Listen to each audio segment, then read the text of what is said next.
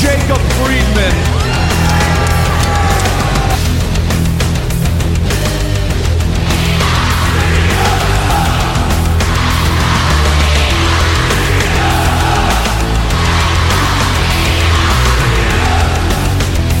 WWE World Tag Team Champions!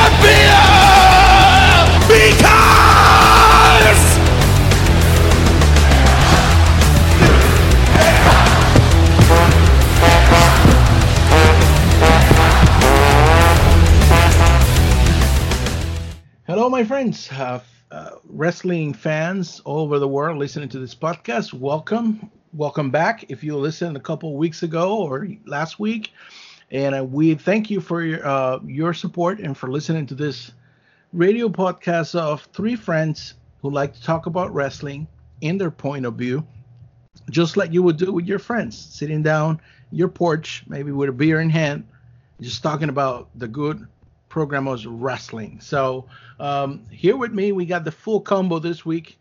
We have Luisito. Say hi, Luisito. Ladies and gentlemen, welcome to the best podcast in the internet, Whoop. ECD Podcast. It's a great day. It's a great week of being a wrestling fan. I'm ready. Yes, sir. And of course, the man who hates humanity, Pellot.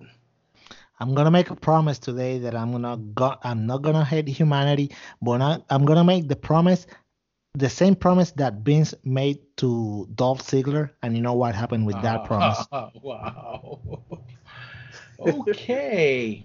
Okay, so on that note, we should probably start this week's episode with Monday Night Raw, and um, I think we got we can say, and I probably two of us will agree on this, and the third person, which I'm not gonna mention, his name is gonna say no probably, and is gonna hate it, but two of us think that Raw was actually very enjoyable this week, and I I actually have to say that I liked it.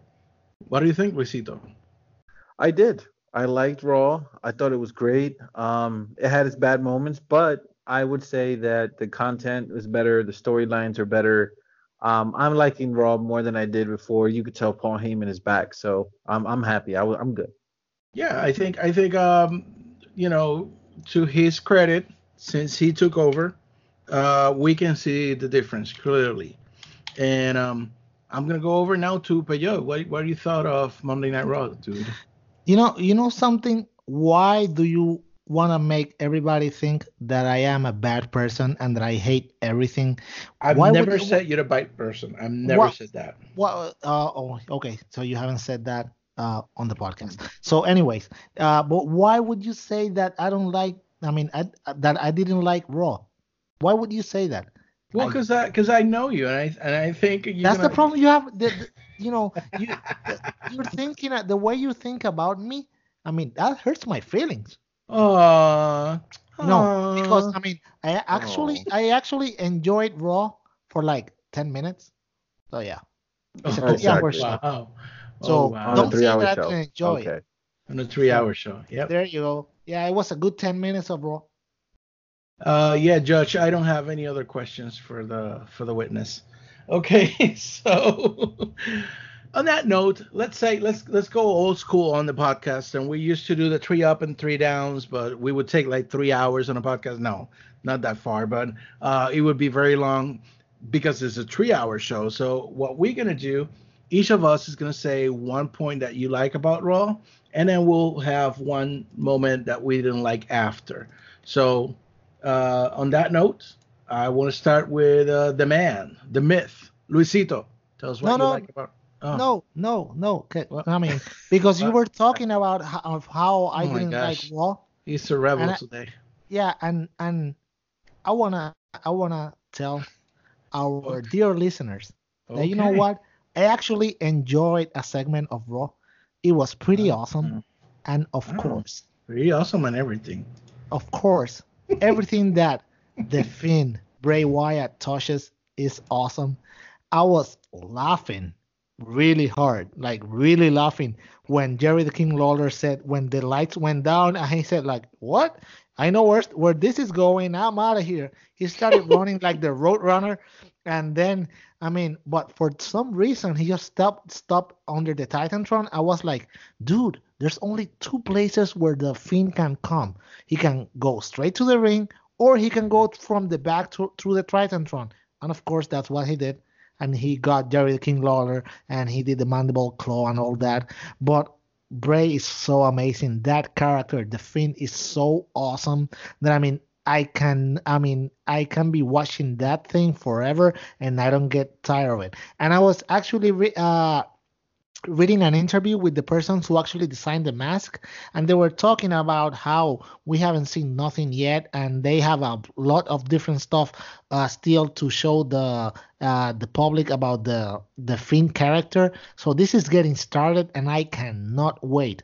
Great job by Bray Wyatt. Thank you WWE for letting him take care of his own creative and giving us the the Fiend Bray Wyatt, and of course the Firefly Funhouse. Everything of about that is pretty amazing.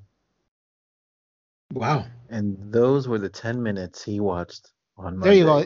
That, that was that, that, that, that was about it. So yeah, you guys go ahead.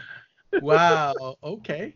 So I mean, no one can disagree with that. I, I think um, that that was the best moment of the whole show, and we have been saying this now for a while, but the Fiend is the, the best thing going on in uh, Raw, and that's that's that's what it is. So uh, I I did thought that it was very funny. I I love how Jerry King, no matter how the years pass, he he won't lose his um, uh, sense of humor and making us and keeping us entertained. Uh, so Luisito, I'm gonna give you the chance to talk about the Fiend because I know you love this character too. Uh, I think that the Fiend is the new Undertaker. Mm-hmm. Um, I mean, at this particular point, I don't even want to see the Fiend versus the Demon King, and the reason why at this point is because the Demon King is gonna get booed over the Fiend. Mm-hmm. Like, it's already developed star power. It stole the show on on on on some at SummerSlam. Uh, it continues even if it's five minutes. He continues to steal the show. Um, he's getting a great rub from the legends, um, from the Mandible Claw with Mick Foley to Kurt Angle to Jerry the King Lawler. I mean, Bray's on fire, and I think that by WrestleMania, um, he should have a high profile match as the Fiend. And in my old merry world, it would be against the Undertaker, and he would take out the Undertaker for good. But that's just me. I, I really hope that, that would be beautiful. I really hope so since we're going to that show. That would be amazing. Yes. Yes. Let us in. okay. So that was amazing. And Luisito, you can keep going telling us what was your favorite moment of Monday Night Raw this past Monday. So, our resident heel here, Pellot, um, said that he watched only 10 minutes of Raw, and I'm going to prove that he saw a little bit longer than that. Let us all thank Sasha Banks for making Becky Lynch matter again. Yes. I mean, what an awesome segment. She was a strong promo. She knew what she was doing. The attack that she did on Natalya, what she said to Natalya at the end. She sent her to hell and told her, and tell your dad I said hi. I was savage. It was savage. Um, if you notice, you know, everybody was getting sick of Becky, and now you're seeing a better side of Becky that people actually cheered for her promo this time. And I think it was because she needed somebody like Sasha. And she's kind of like in the Kofi Kingston boat where he needed to have a great person, a great worker on the other side to make it work. And I think that for the first time since WrestleMania, Becky Lynch has a feud that matters. And I hope Sasha beats her for the belt. Agree. I, I, think I think it was gold. I think the attack on Natty, as you said, and and the promo that she got out of Becky uh, was amazing. Pedro, tell us about this. Yeah, so actually it was a little bit longer than ten minutes, maybe like twelve. Ah. no, no, but actually that was that was pretty nice. I mean, Sasha coming back as a heel it's the only way Sasha could co- could have come back because she as a face is boring. She as a heel is excellent. The way she was in the interview and Michael Cole asked her like, uh, Sasha, what are your thoughts about what the thing that you did and about the the thing that everybody talking about? And she goes like, yeah, I mean, I really I I I mean I know that I dye my hair blue and everybody's talking about it, but I think it's pretty awesome. And I was like, oh my gosh, he just didn't say that. He was like, come on, Sasha, you know what I'm talking about. She just got up and left. That was mm-hmm. beautiful. Sasha as a heel is awesome.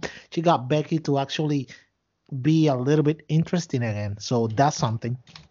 So yeah, I'm I'm with Luisito. That was two minutes that that were also good about Raw. Okay, so there you have it. He watched a little more than 10 minutes. uh, so I'm going to say my favorite. I mean, the, the, two parts that you guys have talked about, I think they're amazing. They're wonderful. And uh, they're part of my favorite parts of Raw. But I'm going to say something that I hope everybody's sitting down, that everybody's safe. Because, you know, if you know, if you've been listening to the podcast, you know how I feel, how I feel about these wrestlers and they made it to my favorite moment of the night. But you're, you're sitting down right because I know I know you what you're gonna say after this. So my favorite moment of the night I gotta say is uh, uh, Randy Orton and the revival killing in the ring the New Day. Say it again, please. The last the, the last part yes. of it, please. Can you please repeat it? Killing in the ring. No, the no. New Day. Before that, before that. Who? Randy Orton and uh-huh. the Revival together, killing in the ring, a oh. New Day. Oh. Uh, I think it, their attack was vicious. I think their attack was uh, hardcore. I think the attack was old school, and I love every second of it. I think the fact that Randy was holding uh, Kofi's head so he could see um, while they uh, broke or supposedly broke Xavier Woods' leg was amazing. And I think this is exactly perfect marriage, what Randy needed and what the revival needed. Go, guys. FTRKO. Yes, so beautiful.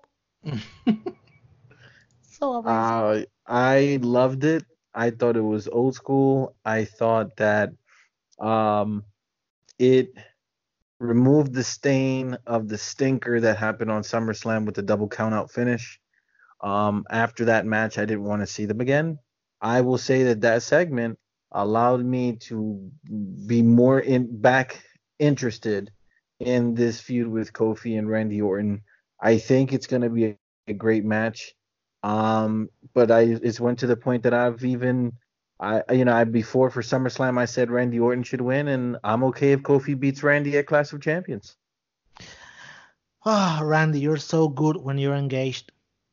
That's what happens when you have Randy in a feud that's actually interesting, and then you get the revival, which of course they're my guys, you know they're top guys of course, and you know get them with Randy inside the ring, and you know the destruction was so amazing. They felt they were loving each and every second of it, and you could tell, and that is transmitted to the to the person who's actually watching uh, on TV, and it made for a great segment. I mean, the stinker from SummerSlam is all but gone, and now this is a new rivalry that it feels renewed. It's not a new rivalry, but it feels renewed, feels fresh, and I really, yeah. really enjoyed it. So yeah, I mean, Randy, yeah, JD, you're right on the money. That was amazing. Uh, that I really loved that part. Not as good as Bray, but it was pretty awesome. You see, you see, I know I was right. So. there you have it. I think I think we're going to a good route on what we're doing. Um, but I just want to go now to the other side of things.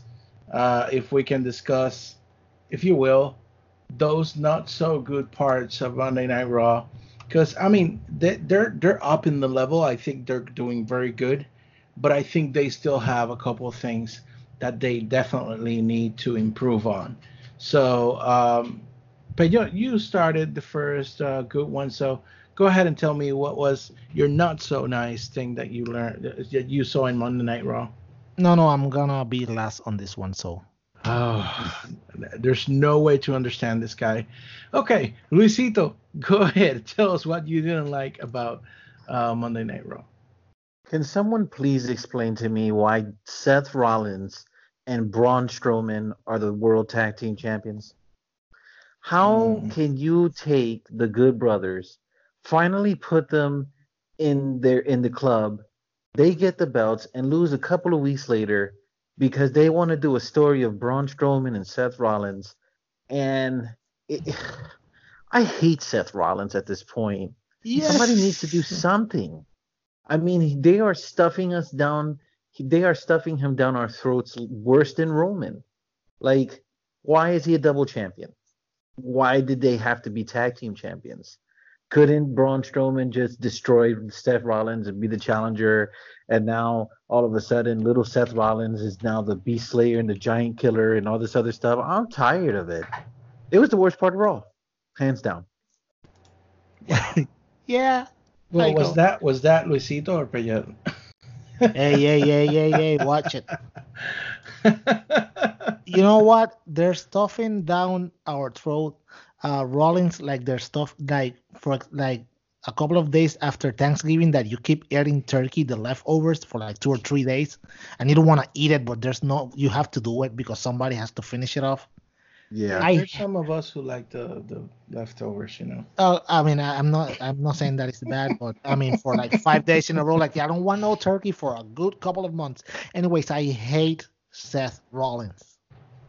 I don't like him. I just, I mean, Luisito, Luisito said he's starting to hate him. I do hate him. I don't like him. I think he's boring. I mean, I'm going to see WWE live in October here in Puerto Rico, and most likely Seth will be there, and I'm gonna boo the crap out of him. Wow, you're fully blown hate. Oh yes, I don't like it, and it doesn't make any sense. And I know that they already signed the good the good brothers, and now they gave them their title shots and their title run, and they're going back to being jobbers uh, and or lackeys for AJ Styles. That's no way to treat a stable like the OC if you want wanted to be serious about being a stable that is actually important. You don't get the guys and to lose the strap in the and actually their first defense. So it didn't make any sense. And they're already telegraph and this is the problem with WWE. You already know what's gonna happen. You already know that Braun Strowman, the new Big Show, is gonna is gonna eventually gonna go heel on Seth, and he's gonna they're gonna lose the titles, and they're they're gonna fight a Clash of Champions, and Seth is gonna win because he's the Beast Slayer, the the hand, the the, the he's not gonna get those hands. He's the the destroyer of everybody, the best in the world. What a shut up. Wow.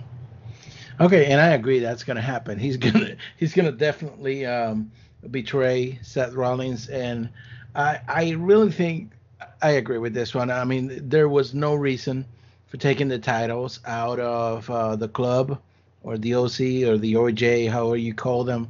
Um, but uh, I I would rather have seen that uh, betrayal right there on Raw, like he, Braun kicking um, Seth Rollins' butt and just leaving him on the ring for the club to finish him. Uh, just pull the trigger. You just everybody knows what's going to happen. Just pull the trigger on it. That was they needed. That's what they needed to do. And I think they dropped the ball at the end of Raw. The Raw was was very good. I mean, not not excellent. It did has its flaws, but uh, I think they really dropped the ball in this one. So, um, having said that, um, actually that was that was actually my bat one, but not too far apart and not not say a bat one. I'm gonna say uh, the match between Cedric Alexander and Sami Zayn. Uh, just because it's so readable what they're doing. Um, the next cross uh, would be with the winner of the match with Drew and whoever Drew's wrestling on the next bracket. Um, so you know that by Cedric winning, they're gonna cross him over with Drew and I hope with my all my strength that someone in WWE doesn't decides to put Cedric over Drew because I'm gonna I'm gonna lose it for them. Um, but I just think they're burying Sami Zayn. He came back with awesome promos. I think he, even last week he did an awesome promo on SmackDown about Becky losing her fire. Um, and and now they have him losing again in uh, the King of the Ring tournament and it's against Cedric Alexander, who to me is an eternal 205 live. I'm sorry, it's just the way I see it. You can go, guys, say something about this. Luisito, go. You know, Cedric Alexander's overrated. Um, I don't think it helped anyone that he beat Drew. It's not a feud that I want to see. It's not a feud that I'm interested in. Um, I think that Sami Zayn is arguably next to Ziggler, uh, the most underused and underrated superstar there.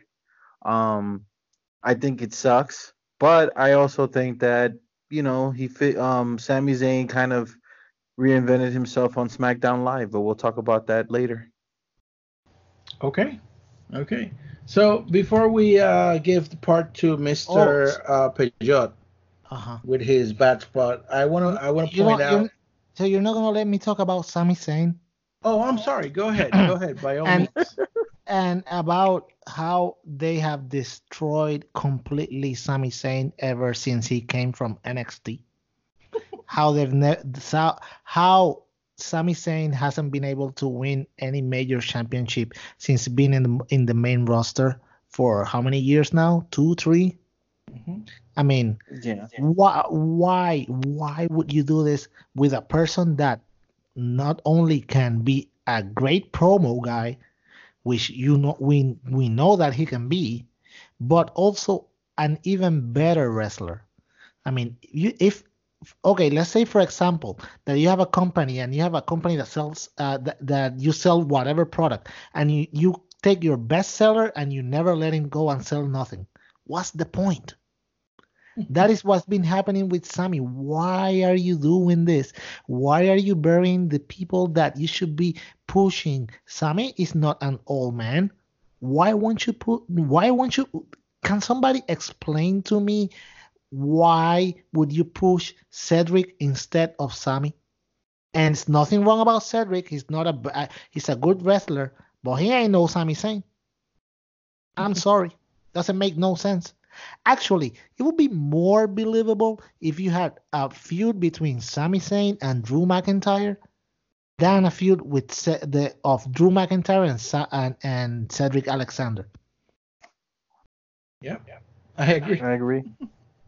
Exactly. Okay. So now, can I fa- make that little point before I give you the chance to destroy the worst part of Raw b- based on your review? Oh yes, go ahead.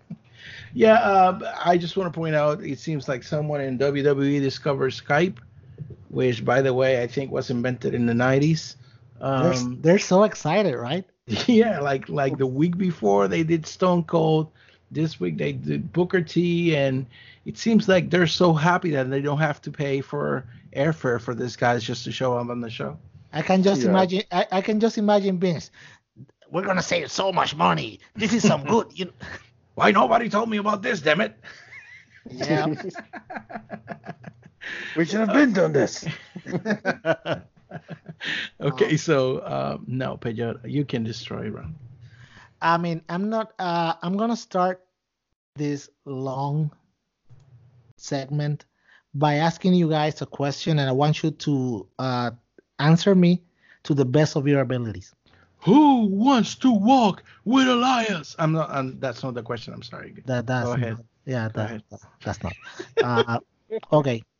Why do you watch wrestling? Why do you like it? To be entertained, right? Alright. To have you know to have pass a good time, to watch a good program, to in- Men in tights. Yeah, well, that's your problem. okay, uh, that was the part of the answer that I was looking for. But okay, everybody has, you know, I mean, I mean, it's up to you. Uh, but no, Alexa oh yeah, there you go. Way better answer. Anyway, you watch it to be, I mean, to be entertained by the story, to have a story that pulls you in and makes you want to find out what's gonna happen next week or the week after, and eventually get a resolution. Uh, most la- most of the times at a pay per view or a special event, right? Now, you have a story that's been running on for a month now, almost a month. That is the Roman Reigns angle, where we don't with the clue we, we don't know who hit him, but somebody is trying to kill that boy. They don't want to hurt him, they want to kill him. And they're throwing everything that they have at him. Now, this week, you're putting Roman on the ring with Dolph Ziggler. And you say, why Dolph Ziggler? Dolph, you know, he comes out and he goes with his thing about, oh, it should have been me, whatever, the cry thingy that he always do, whatever. He goes there. And now, if you're Roman Reigns and you know that somebody is on out looking for you to hurt you, not to actually just you know pin you one to three. Somebody's want to somebody wants to basically kill you. I mean, if we're going by the story. I mean, wouldn't you be worried all the time that somebody uh, somebody can attack you at any moment, especially in the ring when you're concentrated about all uh, another wrestler? So you have to concentrate on this on the match and you know looking at your back because somebody may hit you at any moment, right? So why they didn't use that and why did they have Reigns win? Or can somebody explain to me what does Reigns winning does for him or for Dolph? Nothing. It doesn't do nothing. Because you know what? Dolph has been the sacrificial lamb for the last couple of months, getting everybody over. And now you couldn't give this I mean, um, this penny to the person who's asking you for some money the, on the street doesn't make any sense. I mean, they should have given the the win to Dolph, and they could have explained it easily by saying, you know what, uh, Roman is so is so preoccupied that somebody's gonna hit him that he's not even concentrating in his matches. So that would make sense. That's logical explanation to a story. It moves the story forward. It makes Roman seems human because they already went for, for the human angle when he when he appeared on the t- on the television and you know when his battle with cancer and the comeback which was freaking awesome by the way. Why won't you play to that? You know he's preoccupied with with what might happen. He's not concentrating enough. It doesn't that's that's the thing about that i don't like about wwe sometimes that they can be so good at storytelling and you have hollywood writers and they cannot get the the, the stuff that is right there in your face and they cannot use it to the best of their advantage i don't i just don't get it i don't well, get it. i think i mean dolph ziggler we can say it's kind of the eternal prospect. I mean, he had the potential to be one of the greats in WWE. I don't know who he did something to or who he rubbed bad or on or what happened or Vince didn't like him. Because I saw all the stuff of the champion on him. And yes he became a champion. We know what happened with that. Um, but I think uh, by now we shouldn't expect him to to you know be something in his career uh, other than probably helping others. And you know all even with all the rumors going on that he wanted to leave and Vince gave him okay you're going to be able to leave and then backed on on his word so I mean I I was never expecting him um, on, on him beating Roman uh, even with the feud that Roman is going through right now. I just I just didn't saw that happening. Okay. Yeah. Okay, Luisito, tell me something, please. Explain no, to me. Man, something. I mean, I, I agree with this. I I I'm gonna say this. You needed to have a distraction for that to work. It wasn't gonna work by just having him think that something's gonna happen because there needed to be an angle on the outside or Daniel Bryan on the Titantron showing whatever, like smiling or something, playing mind games. That would have worked. It would have, but it's not gonna work for. There's nothing Ziggler gains. Ziggler's not gonna have this big, you know.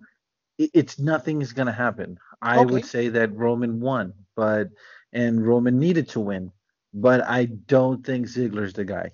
Okay, but what did Roman win by winning? What did he accomplish? Did he accomplish something? Well, it was a great match. I mean, the match it was, was a great match. It, but the match, it, I'm not talking about how good or bad the match was because Ziggler is amazing on the ring, and you know, for uh, on the the last couple of months, Roman is going on the ring. So I'm not saying that the match was bad. I'm talking about the story that the match is supposed to sell us.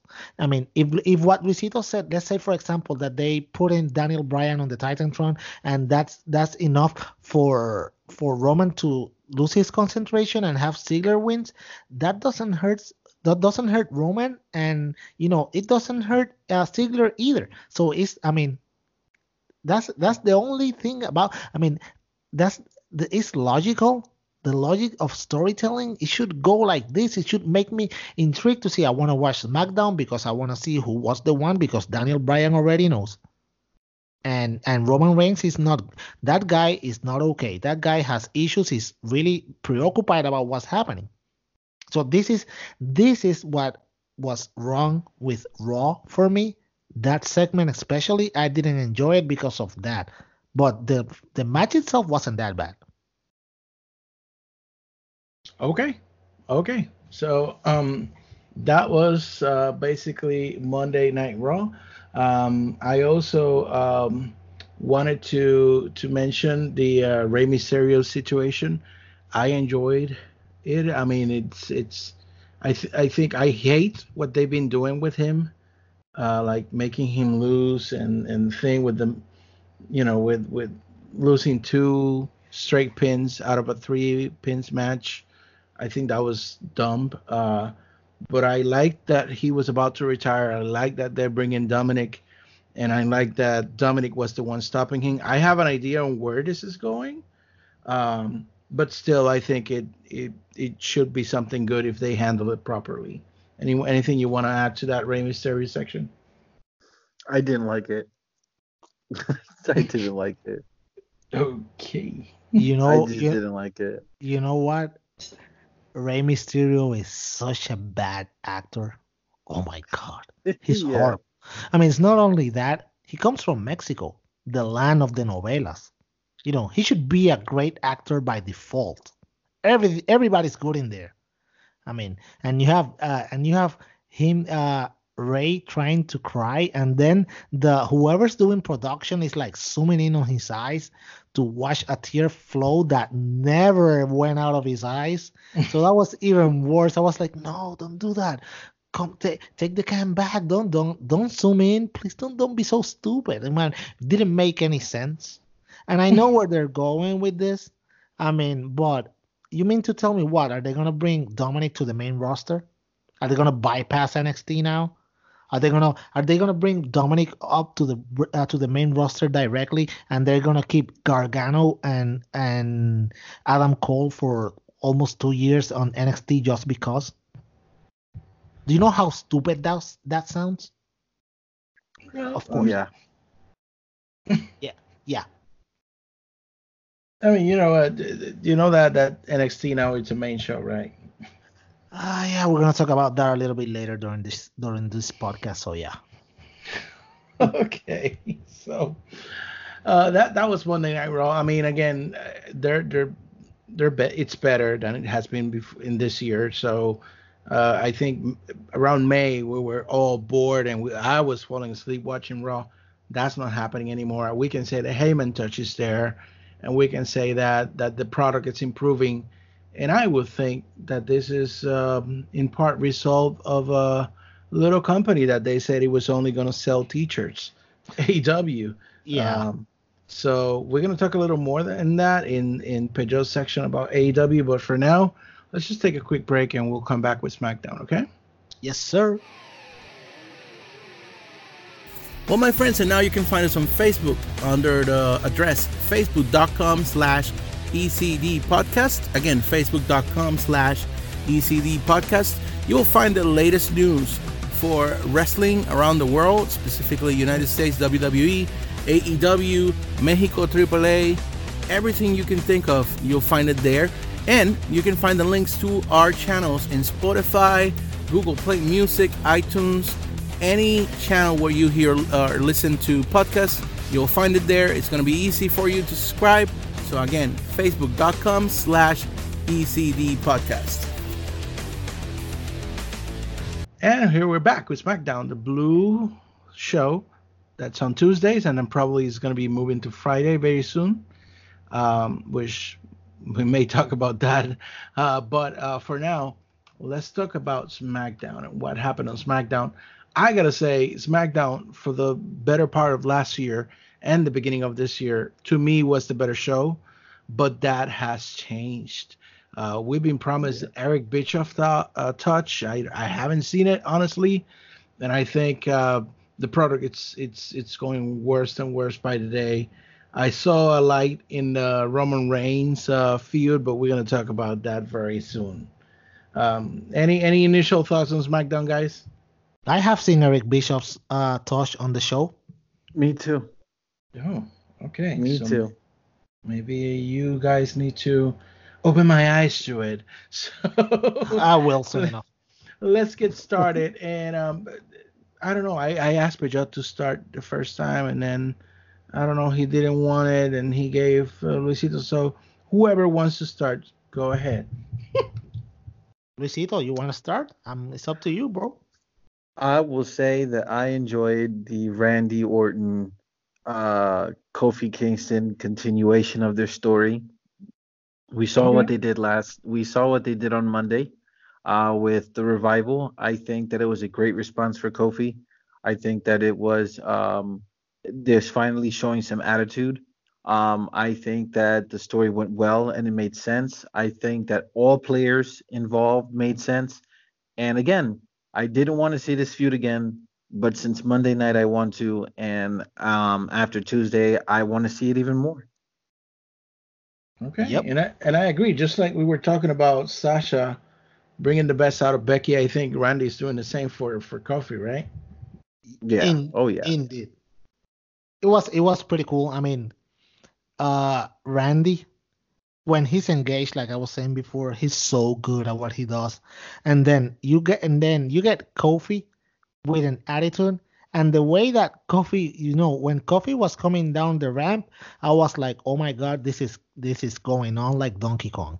I mean, it was I knew what's gonna happen and what was gonna happen. And then when the revival came out and Kofi got that chair, it wasn't like always when you see people coming down with the shares that you know they uh, when when somebody's gonna attack somebody else and they already have their hands on their heads like okay hit me no the way the way kofi was holding that chair you were like really scared you were like i better get out of the way because this boy is gonna kill us so i really really enjoyed the whole segment like Luisito said it was pretty i mean it's making the I mean, the storytelling in this feud is excellent.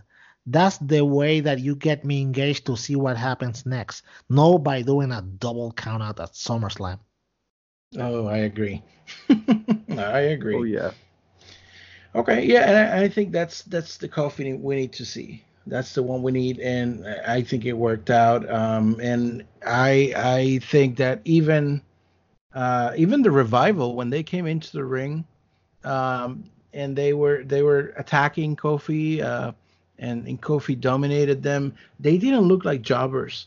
They just basically, you know, No. sometimes jobbers come with their hands up from the other side of the ring, and that didn't happen. The the revival did see did look like they really want to attack to uh, Kofi, and he got the better part just because he had the share in his hand. So I think Hey. it was it was everything was very well in that segment. Hey, Luisito, Luisito, Mhm. can can can you feel JD's love for the revival? Come on, don't put don't push it.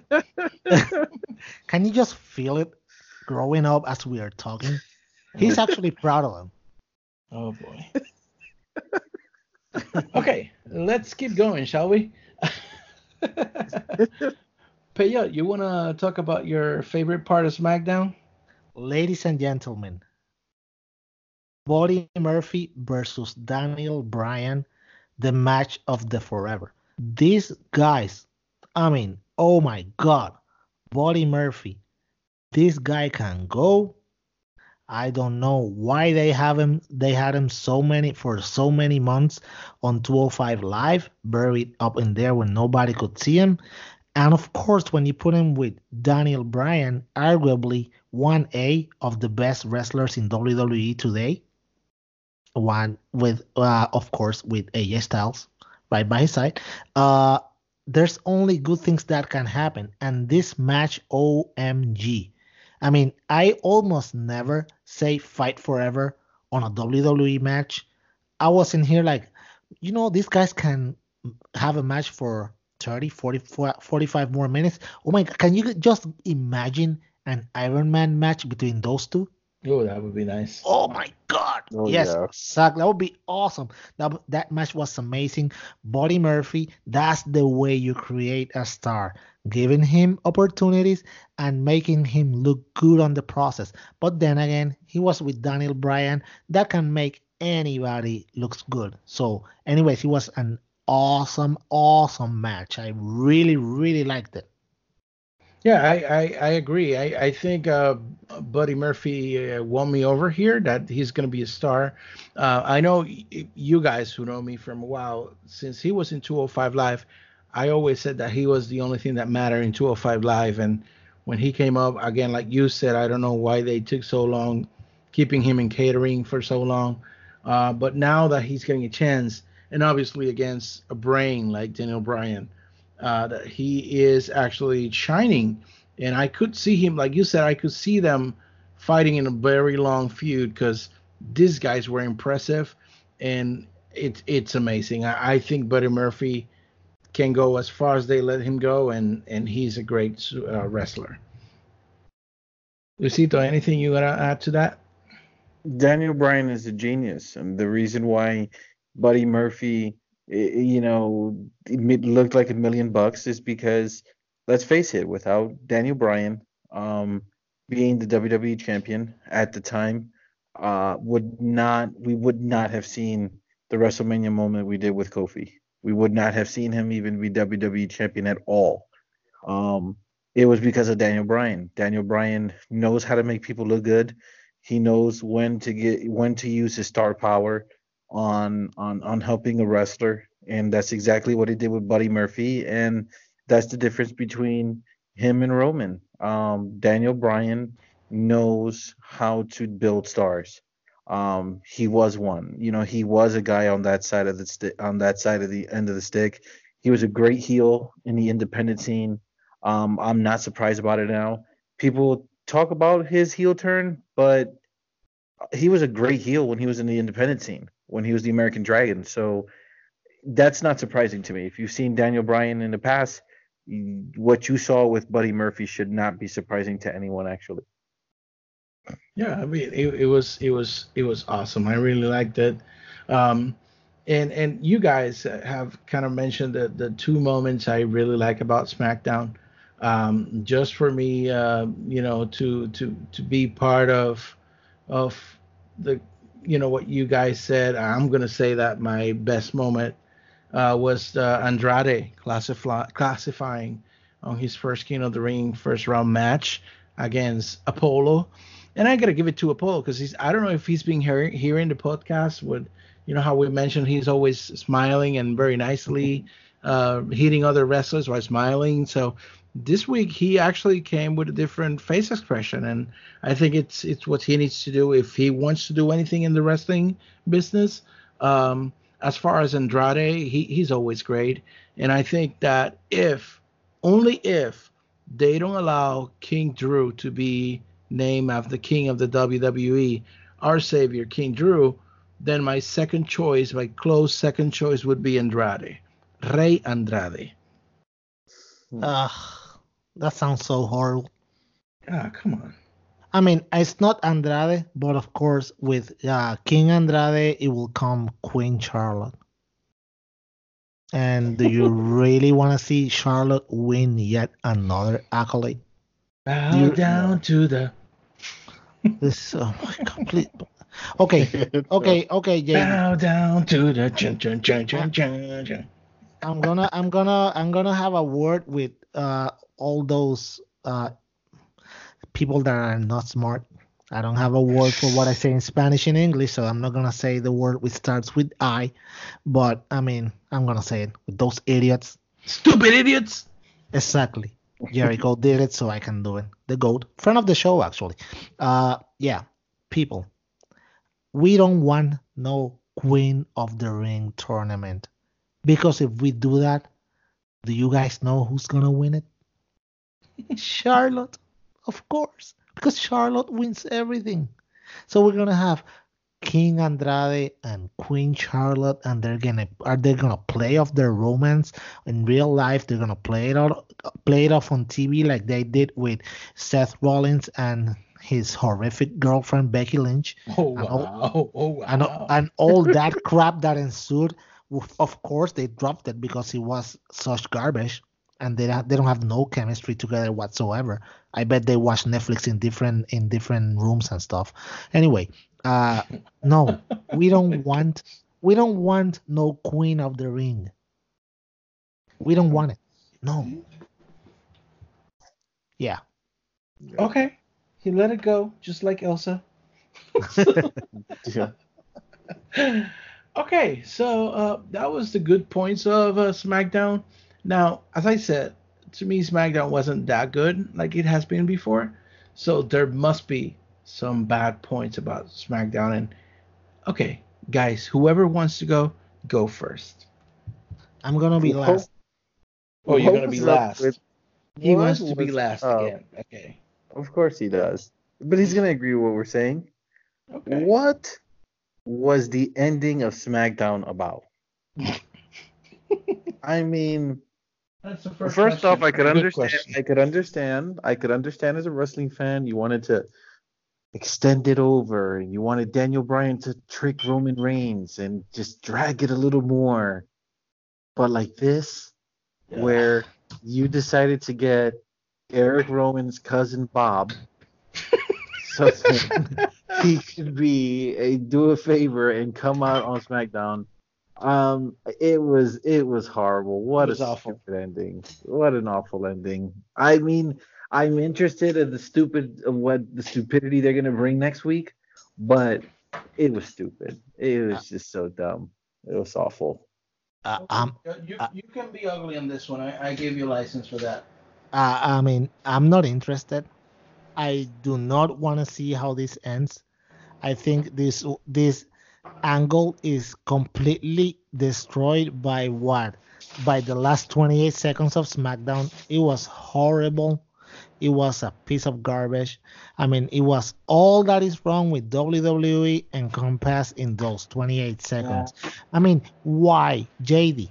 Why they wouldn't have, uh, for example, Luke Harper under the mask? That would be That awesome. That would be awesome. Why would you have? Why would you have uh, Eric's cousin Ro- Bob. uh, Eric's cousin Bob? Oh my God, I can't even believe that I'm saying those words. I'm, it's, my At so- least, at least a freaking wrestler, right? I mean, yeah, I mean, it was like, remember where they were using uh, the guy from uh, when Shane McMahon was using that guy for from the from uh, from the oh how do you say it the the on the backstage that he paid some money so he could go into the ring and they, then it was Cedric Alexander. This was as stupid as that. Yeah. As the janitor, the janitor. That was the word. To me, to me, this is kind of Vince McMahon's humor. I Like those things that, the, those things that um, um, um Moxley was talking about in the interview, the doctor thing, you know, that this this looks like that to me. Yeah, it was actually. I I, I think it wasn't uh, Vince's humor as much as Eric Bischoff's humor. Oh. So that's that's what we got Eric Bischoff for. That was one of them. Okay, okay, okay. Well, then uh, we have to then uh, agree that that was garbage. That was completely garbage, garbage, garbage. So um, besides that, um, Luisito, go ahead. Tell No. me what. Oh, I did. No, he just Wait, did. wait. JD, tell, tell Oh, us. it's my turn, right? It's your my turn, turn. Yeah. Sorry. Okay, so okay, so on my point, I, I want to talk about the Kevin Owens thing because I mean I like Kevin Owens.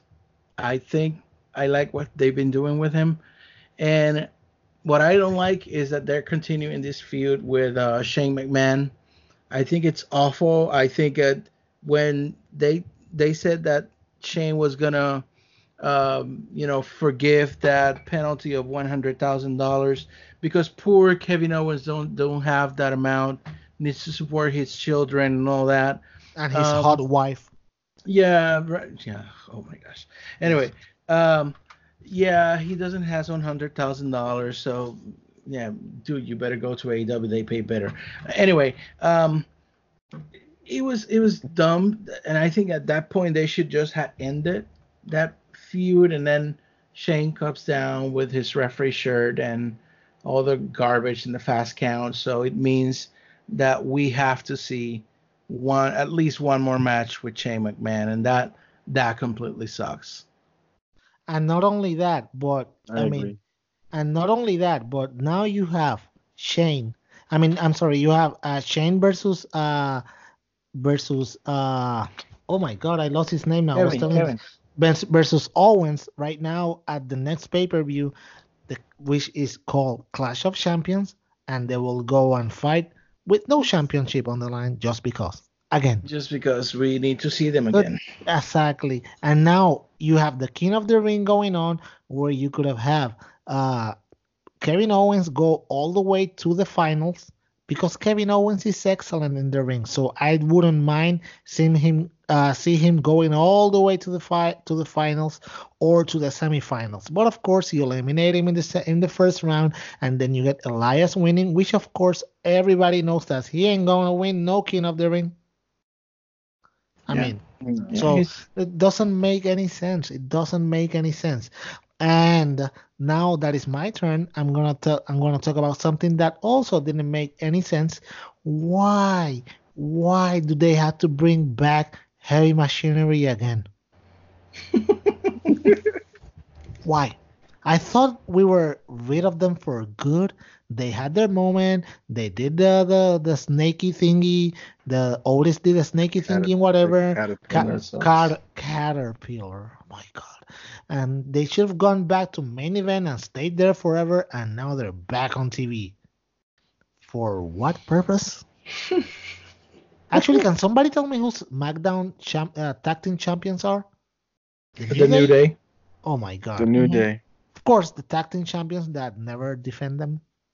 Because the tag team, the tag team Well, uh, scene That's that's on, kind of brewing because I, I can see revival going against them for the championships. there you go. They You are- love them. You love They them. are. They actually are. It, uh, it is actually official. There you go. There you go, JD. Go ahead, say revival, and they're gonna be their new champions, and you like it. Ah, but yeah. It's okay, JD. You can just say they're pretty cool. They're a pretty amazing team, of course. So it's okay. Okay. Anything else we need to add about SmackDown this week? Eh, nah, I mean, I think that was it. I mean, Yeah. So probably we got to talk about the news that NXT now is going to be one of the main shows in W in USA Network on Wednesdays, the same day as AEW, from eight to ten, the same hours as AEW. So we better talk about that when you start your section. Yeah, actually, we're gonna talk about that when we come back. So we're gonna go on a break, and then we'll come back with the best section in the world. The reason why everybody listens to this po- to this podcast, the All Elite Wrestling section. So we'll be right back. Don't change the channel. Hello, my friends, and if you want to interact with us through Twitter, you can find us, and here are our handles. For Luisito, you can find him at Mr. underscore 973. So that's Miss at MR underscore N-I-N-E 73. Pellot, you can find him under the handle at S-R-P-E-L-L-O-T. Again, at S-R-P-E-L-L-O-T. That reads at Senor Pellot. And then me, JD, you can find me under JDROD underscore 25. JDROD underscore 25. And of course, the accounts for ECD Podcasts are in Twitter, Facebook, and Instagram. The same account at ECD Podcast. Again, at ECD Podcast. Easy to find us. Talk to us. Give us your ideas. Give us your feedback. And we'll be taking it and talking back to you. Thank you. And we're back so fast, huh? We're back with the best section of this podcast. Okay, guys, if for some reason, I don't know why, you fast forward through everything in this podcast, you shouldn't do it. You missed some great conversation and you ended up at this part. This is the best part. All Elite Wrestling, of course, JD. And we're to actually start by what we were talking about in the last segment about the, this new uh, Wednesday night war. You want to call it? Wednesday Night Wars. Wednesday Night Yes. Wars, and the war actually that term that the WWE fanboys have been coining all around because I, I haven't seen no uh, All Elite Wrestling people talking about war, but it's okay. Anyways, it's gonna be NXT on Wednesdays, eight to ten on USA. Smart move by Vince. They they don't want to put NXT on on Fox Sports because Fox Sports is not as big as USA Network. So that was a smart move on his part. The the only smart move about the only smart thing about this because me personally I think that this is not a great idea. There's a lot of reasons why. First thing first is that now, guys, you're gonna have to go through seven hours a week of WWE programming, plus Ouch. When you're when you have pay-per-views, you're gonna go up to 16 hours of wrestling in a single WWE week. Are you guys gonna be able to handle that? I don't think so. I Who's gonna- can't. you can't. Who's gonna suffer? The new product. And of course, SmackDown with their move to Friday, which is a move that I don't, it doesn't make any sense. Eight to ten, everybody, nobody's gonna see that. Not me. Exactly. I had to watch it on DVR, I guess, or You're gonna, or you're gonna hash, uh, you, or you go to YouTube for the clips or whatever. So yeah, that that is the fir- that is the first thing. Now, people were saying about how do, uh, how AEW must be worried about what's gonna happen with uh, NXT on on Wednesday. I say they shouldn't be worried because this is something most likely that they've been planning for since yeah, their said they were expecting this. I mean, this is a move that it was it was expected by AEW, so it's not a surprise. You know, it's they're gonna go on and they're gonna do their own stuff now in September. After All Out, we're gonna have a, a clearer picture of what's gonna happen on the TV shows. Of course, TV shows that uh for the first three shows are already sold out. We're gonna talk about a little bit about that in a minute, but I mean, they just have to you know get on with their with their program and just keep doing what they're gonna do and they shouldn't have a problem. I mean uh, we've been li- i've been watching some uh going on online and watching some polls and most of the polls people are saying that they're gonna actually watch aew and even on WWE centric pages, they say they're gonna watch AEW, and it's not it's not it's not only because it's the new thing, but I mean, let's face it, it's gonna be really difficult for uh, NXT to fill up two hours of content. They're used to to record uh, to go and do their their their programs like twice a month. Now they're gonna have to go uh, weekly and do two hours live. It's gonna be a completely different environment, and it's, the product is gonna suffer. I eventually see if AEW starts beating them on the ratings, W uh, main roster guys bleeding into the product, which is gonna make it even worse. So I want to give you guys a chance to talk about this, but in my opinion, is not a great move for NXT, and and AEW doesn't have nothing to worry about.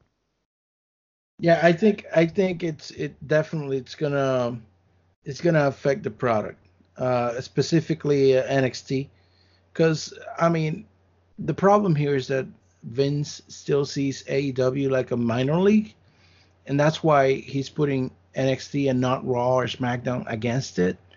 I, and when people compare production values that AEW is going to have, the crowd numbers that they're going to have against Full Sail and their what, 5,000, 6,000 crowd?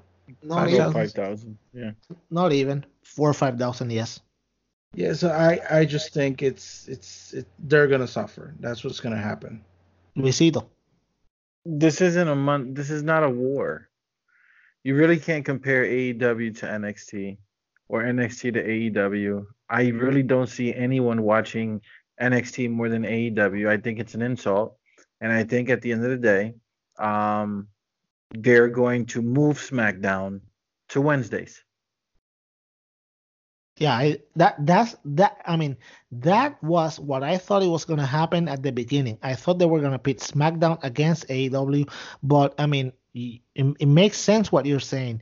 I mean, I don't foresee uh, NXT overtaking AEW, and also No. you have to remember AEW only have to produce two hours of wrestling a week not seven. Now Vince is gonna, uh, of course, he's gonna meddle into this. As soon as he see the ratings go down and AW starts to beat them in the ratings, he's gonna go and meddle into this, and then he's gonna have Raw, SmackDown, NXT, main event, 205 Live, and the XFL. That guy's gonna die in the next year. I mean, he won't be able. He's like what, 71, 72? It doesn't. I mean, doesn't make any sense. And there's now they're appeasing people by saying no, Triple H is gonna take care of it. Yeah, until he gets beat in the on the ratings. then Vince is gonna be like, no, this this peasant company can't beat me on the ratings. I'm gonna go and take care of this. Mm-hmm.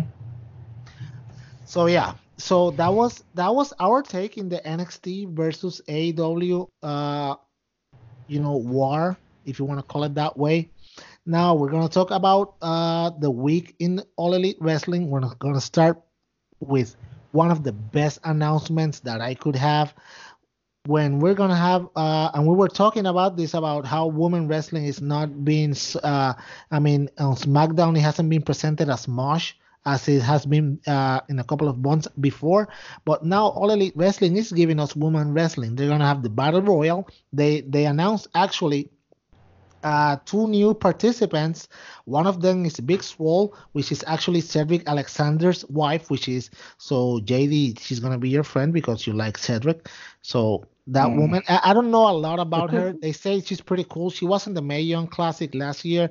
I didn't see her, so I cannot talk about a lot of a lot about her. But I can talk a little bit more about this other one, which is Sadie Gibbs. And this woman, she is pretty awesome. She has the moves. I foresee her in the final four of this uh, battle royal, so that's gonna be pretty awesome.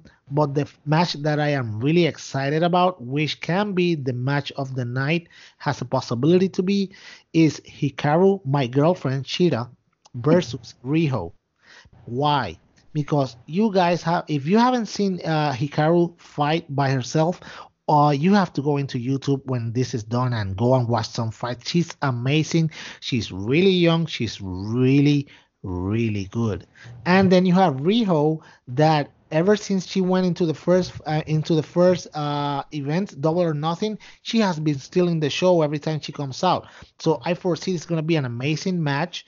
So though uh, all Elite Wrestling already putting uh, wrestling at the forefront, and of course on the first show on October second, they're gonna have the new uh, they're gonna have their the fight for the for the women's championship right there and then so that's gonna be cool also uh, then we had uh, being the elite the recap for this week of course and jd i know if you saw this that you really liked it it was the the this cute thing that they had with brandon cutler and sammy guevara that's so cool Yeah. I mean, it's so. I mean, this been this has been going on for quite a while, and for the people that are saying that oh AEW doesn't only has meaningless fights without stories, this is a story that has going that's been going on for quite a couple of months now, and they're doing it dripping slowly by slow, but it's coming up pretty cool. Uh, eventually, they're gonna fight. They have to have this for TV. They have to have their secondary guys doing something. It's not only all of I mean, All Elite Wrestling is not gonna be the Bucks and Cody and Kenny Omega and Moxley and Jericho because that's gonna get- be stale if if you do this all the time. So you need to you know get these new people to for for everybody to know them. So they're doing this on being the elite. That was pretty cool. Then uh they were talking about also about the new venues for uh the uh, for the fourth and fifth show. The fourth one is gonna be in Pittsburgh and this one is gonna is gonna house actually the semifinals of the AEW Tag Team Championship. So that's gonna be and Moxley is gonna be in action on this one, and then the show in Charleston, which is gonna be their Halloween show. It's gonna be in Charleston, West Virginia. That's gonna be the finals for the Tag Team Championship, and Chris Jericho is gonna be in action on that one. That show is really interesting because I do not foresee that Charleston is a great uh, wrestling town guys, I hope you prove me wrong, but I think this is gonna be a real test of to see if AEW can sell out anything they put out. I mean, I don't think that they're gonna do it as fast as they've been doing it before, but eventually I think it's gonna be a sellout, but not as fast.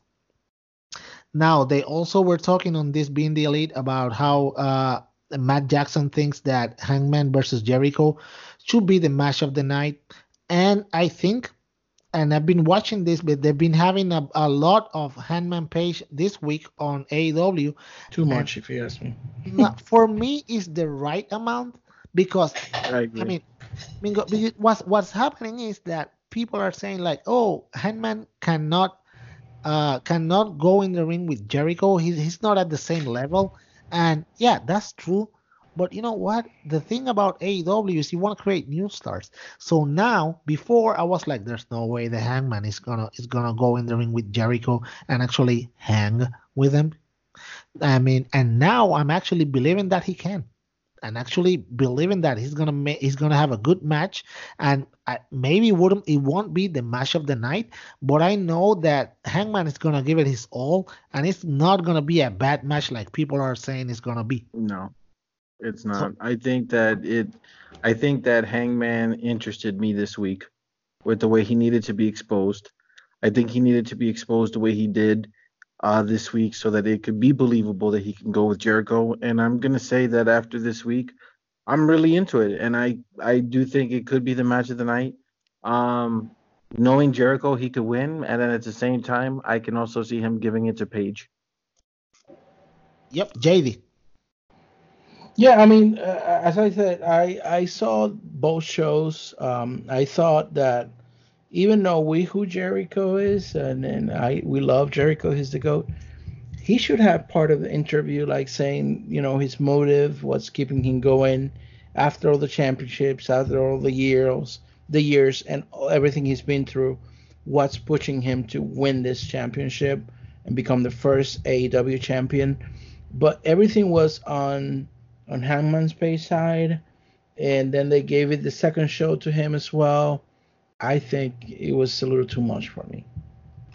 Actually, I you have to remember that we all also have a Road to All Out uh, one show left, which is going to be next Wednesday, and I think they're going to have to do something with Jericho because, of course, you want to want you want to make that match feel important. That is the main event match for the AEW Championship.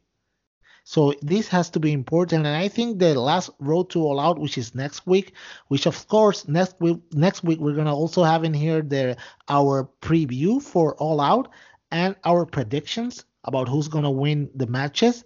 Mm-hmm. And uh, but I think next week you're gonna see a little bit more about Jericho because they have to do it. I mean, they but yeah. this week they needed to show us that Hangman was a believable threat to Jericho.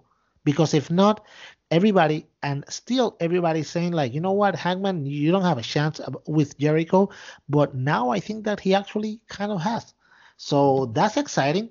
Uh, Road to All Out is also exciting, and that dropped like a couple of hours ago. Uh, first, uh, first segment was a recap of the Young Bucks versus the Lucha Brothers. I didn't this that this is gonna be for the AAA World Tag Team Championship. So there you go. I wasn't expecting that. So that's cool. That's gonna be an awesome match. Uh, Matt was saying that the Lucha Brothers don't know about the crazy things that Nick can do on a ladder match, and I'm kind of thinking that Nick is gonna go crazy like Jeff Hardy used to go crazy on ladder matches. I hope not, because Jeff was a crazy maniac, and I don't want nothing bad to happen to anybody. Those ladders are dangerous. So, I mean, it's gonna be awesome, but it's gonna be scary also. So they also announced Private Party versus Angelico and Jack Evans at the buy-in. That's nice, gonna good that's gonna be good. That's gonna be an amazing match. Private Party is so good, and of course, and Angelico and Jack Evans. Uh, I mean, they can go on the ring. I foresee uh, Private Party winning this one because, of course, they're gonna be uh, facing the Young Bucks on the first round and they already announced that that that last week so i can see private party going in with some momentum and of course, last on the road to all out, they had the interview with the Hangman Page with JR. And like JD was saying, for JD was a bit too much. For me, it was perfect. It was enough yeah. to get me interested. So that's all that I have to say about that. Now, guys, uh, talking about All Out, which is coming up uh, not this Saturday, but the Saturday after August, August 31st.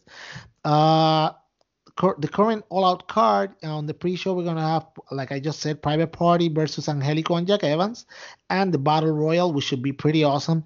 We should expect a couple of surprises there, so this is gonna be pretty nice. Then you're gonna have a match that's gonna be off the hook. It's gonna be Darby Allin versus Joey Janela versus Jimmy Havoc, and I expect them to go crazy on this one.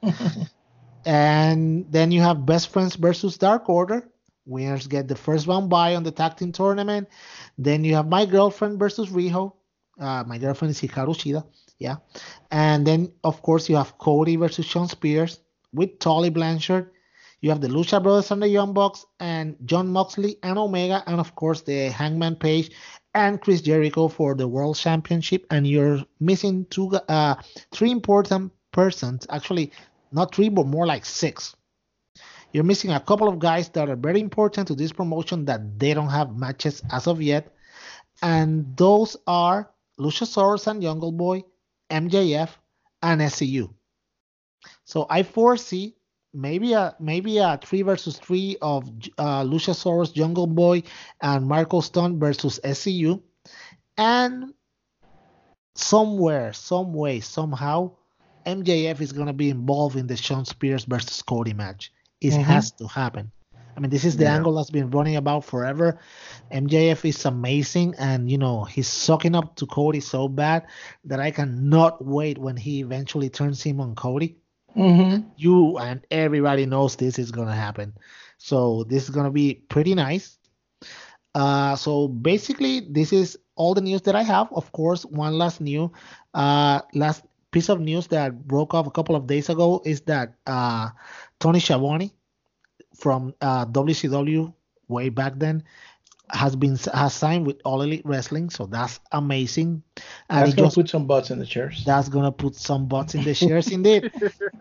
But now in a good way. So yeah, I'm pretty excited about that. So guys, next week, of course, be ready. We're gonna have the preview for All Out, and uh, we're gonna continue getting news about how it's gonna be shaping up. The first shows this Friday. Uh, the shows go on sale uh, for the West Virginia and the Philadelphia, uh, the Pittsburgh area.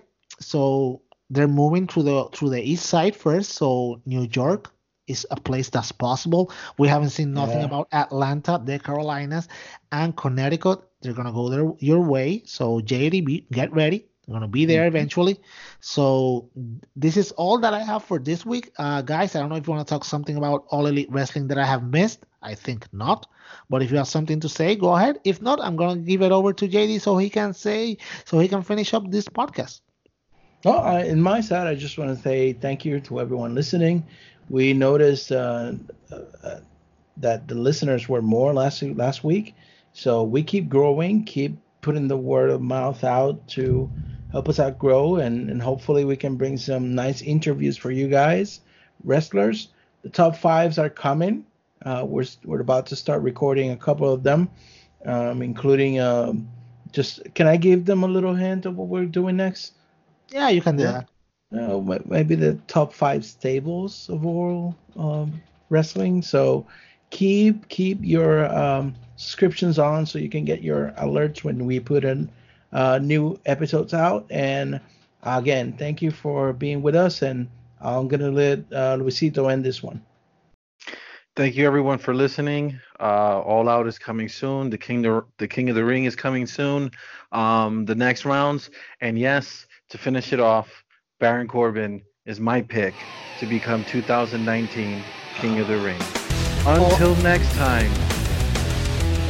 See you next week. Bye.